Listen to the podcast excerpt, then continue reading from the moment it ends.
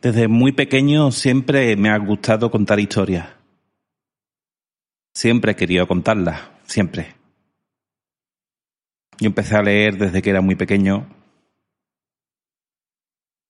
Eh, mi primer libro, recuerdo habérmelo leído, que fue una selección de historias de Julio Verne resumidas.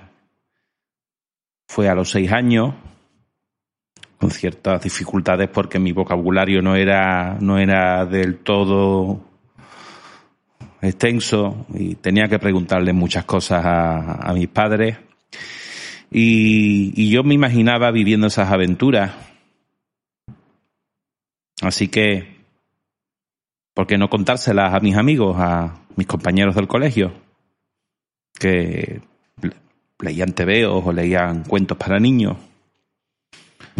Así que yo se las contaba a mi manera. Y había veces en que cuando veía que era muy difícil de contarlas, pues cogía el mismo libro y leía en voz alta para ellos. Y a cada uno de los personajes le ponía la voz que yo pensaba que podía tener.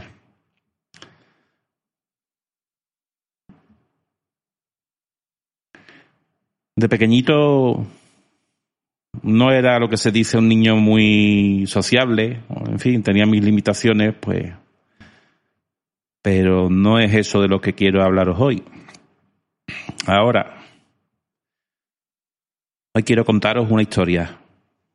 Esta vez no vamos a, saltar ningún navío del caos por encima de la órbita de un planeta intoxicado, ni vamos a acompañar a ningún protagonista lo de Crastiano hacia su amargo final, ni vamos a estar mirando por encima del hombro de Elry de Benlibonet, ni vamos a ser cómplices en ninguno de los latrocinios de, de Conan el Cimerio. Hoy quiero contaros una historia diferente. Es una historia... No es mi historia, es la historia de algo que me ha estado acompañando pues durante mucho tiempo, que ha estado siempre tras mi sombra, siempre ha estado detrás mía. Podría decirse que ha sido la relación más larga que he tenido en mi vida.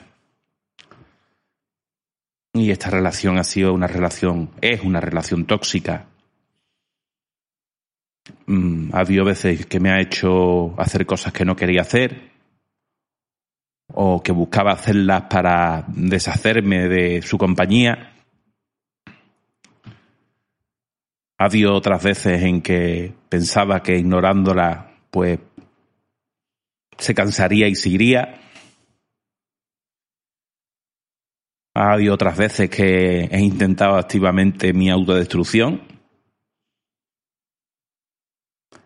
Pero siempre ha estado ahí, no se ha ido. Hasta ahora.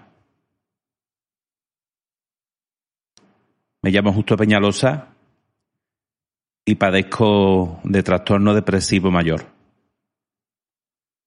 Esa es mi relación más larga, la más fiel que he tenido durante los cálculos o los últimos 20 años. Algunos de vosotros pensaréis, pero, pero ¿cómo puede estar este tío deprimido? ¿Cómo puede estar deprimido Doc si, si yo lo escucho en los podcasts reírse? Y los escucho de buen humor y bueno, la gente uh, tiene una imagen un poquito simplificada y generalizada de lo que es un trastorno depresivo. Ese tan cacareado estar triste, es que estás muy triste, te sientes muy triste. No es tan sencillo como eso. La gente está empleando el término de estoy un poco depre. Disculpad que me ría. Como sinónimo de estar un poco triste y, padecer esta enfermedad no, no es estar triste a seca. Mi compañera, la depresión, es como, ¿cómo deciros? Por emplear una analogía al uso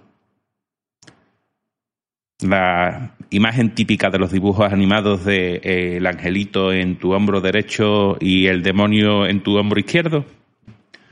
Vale.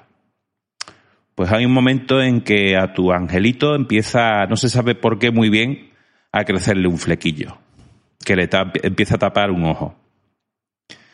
Tu angelito, que hasta ahora siempre iba vestido de blanco, iba con unas alitas muy monas y con un halo, pues, un cuco de la muerte, empezaba a llevar ropa más oscura. Y en vez de decirte tu angelito eh, todas esas cosas buenas que eres, todo, todas esas acciones grandes que, que tienes potencial para hacer, empieza a comentarte que, que no eres para tanto. Que no te des tanto pisto, tío. Que nada de lo que hagas va a tener sentido ni va a valer para una mierda. Así que por un lado tenemos a tu ángel de la el ángel de la guardia que se ha convertido en un emo. Pero queda tu coleguita del hombro izquierdo. Y ese. ¿Te está gustando este episodio? Hazte fan desde el botón apoyar del podcast de Nivos.